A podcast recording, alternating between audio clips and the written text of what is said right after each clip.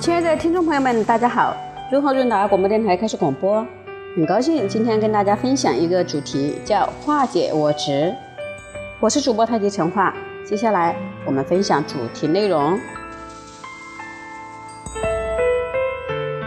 宋朝一些学者认为孔子是天生的圣人，好像孔子生下来就很完美、很伟大。事实上并非如此。如果孔子生下来就这么伟大，那我们也不用跟他学了，因为生而知之，学也学不来呀。他的学生推崇他是可以理解的。譬如子贡就说过：“夫子之不可及也，由天之不可接而生也。”老师让我们赶不上，就像天空是没有办法靠楼梯爬上去的。不过孔子一定不会认同这种说法。他自己说：“吾少也见，故多能鄙视。”年轻的时候贫寒低贱。所以学会了很多事情，也就是说，孔子的知识、品德和能力是靠着后天慢慢修养提升上去的。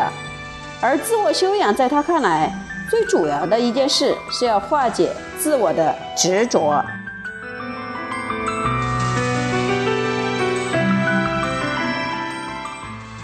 子绝嗣，勿义，勿必，勿故，勿我。《论语·子罕篇》里头说的。孔子完全没有四种毛病，就是他不凭空猜测，他不坚持己见，他不顽固拘泥，他不自我膨胀。这四点都是针对自己来下功夫。首先就意义来说，每个人都有想象力，都可以猜测事理。一般而言，在事情尚未发生、事由尚未查明之时，我们都喜欢发挥想象力，凭空猜测。没有证据，也没有理由，就认为如何如何。譬如我们说话开头经常是“我认为”“我以为”，想当然耳，对于实际状况不够尊重，甚至主观意志往往胜过客观真相，加以曲解，指鹿为马，颠倒黑白。还有人喜欢表现聪明，预先猜测结果，猜对了是有先见之明，猜错了是事有蹊跷嘛。这或许有些益智游戏的性质，可以用来打发时间，但不足以认真去当一回事。孔子不会犯这个毛病，他是悟意，不凭空揣测。其次，务必必须的必，坚持己见。务必是指不全盘肯定，坚持一定要如何。不会在别人跟自己意见不一样的时候，认为我一定是对的。所有言论都是以全称命题最有利。比如，所有人都好学，当然要比有些人好学更能显示说话者的权威。但是麻烦也在于此，因为全称命题的弱点很明显，只要找到一个人不好学，他就站不住脚了。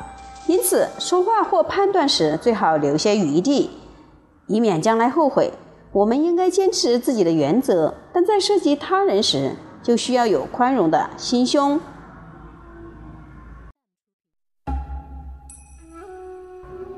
接着是第三面，第三方面，故，勿故，是不知变通的意思。人的习惯，不论在思想上还是行为上，一旦形成，就不易改变。僵化而不知道变通。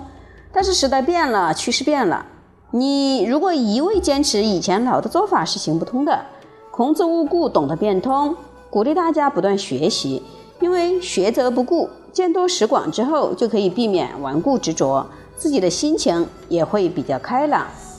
最后，物我是指不自以为是。一个人在社会上跟别人来往，很容易自我膨胀，稍微有一点成绩，就认为自己超过别人。孔子不自我膨胀，因为儒家对于人我关系首重术。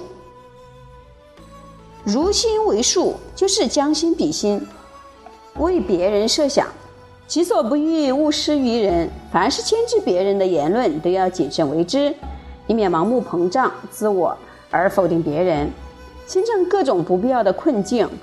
义必故我是连续发展的步骤。一步走错，陷于主观的意一侧，坚持己见，不知变通，就很可能自以为是，把想象当做一个信念来坚持，反而看不清事情的发展了。一块钱的铜板虽小，若是靠近眼睛太近了，也会遮挡一切阳光。所以，君子修养主要是化解我执。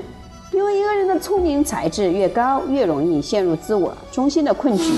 他所见的一切都由自己的角度角度出发，同时可以形成合理的系统，看起来无懈可击，加以辩才无碍。面对别人的质疑，也可以说是头头是道。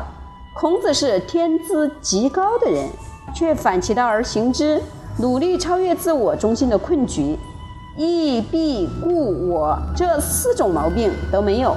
在修养上下了很深的功夫的，他被孟子推为圣之使者，就是能不限于自我执着，随着时机改变而调整观念和行为。有人说，我们常常讲不要执着，儒家又强调择善固执，一方面不要执着，一方面又要固执，这两种是不是矛盾呢？要了解这个问题，首先要分辨两种欲望，第一种是自我中心的欲望，第二种是非自我中心的欲望。如果欲望是自我中心的，那就是执着；是非自我中心的，说明你不是为了自己的利益。这时候就可以变成择善固执。儒家固然坚持仁义，但在实践上也有所变通，以通权达变为原则，能够做到勿义、勿弊、勿故、勿我。才能真的去行善，因为善是我和别人之间适当关系的实现。每个人跟别人来往都要尊重别人。这时候，你如果有自我执着，怎么可能跟人有良性的沟通和互动呢？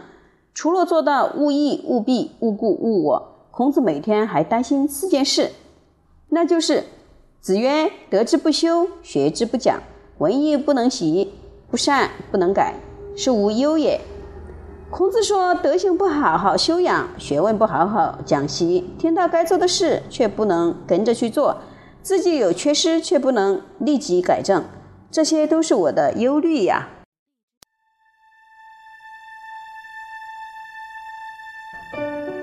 如果不看前面两个字“子曰”两个字，只看不修不讲、不能习不能改，会觉得太可怕了。但不要忘记，这个人是孔子。孔子每天自我反省，得到他真传的曾孙说：“吾日三省吾身：为人谋而不忠乎？与朋友交而不信乎？传不习乎？”每天反省的内容是问自己有没有错，是不是像我们一般人反省时都在问：谁害了我啊？谁在背后整我啊？谁在背后骂我呀？真正的儒家从来都是由反求诸己来自我修炼。所谓的学习，是在。成己之后，再设法成人，这也是我们学习儒家的意义所在。我们学习古代先圣先贤的观点，不是因为他们被称作先圣先贤，而在于他们实际上留下了什么样的话语、什么样的行为表现。我们如果也把得之不修、学之不讲、文艺不能习、不善不能改，当做每天忧虑的问题，那还担心什么呢？几年之后。必然面貌一新，变成更好的人了。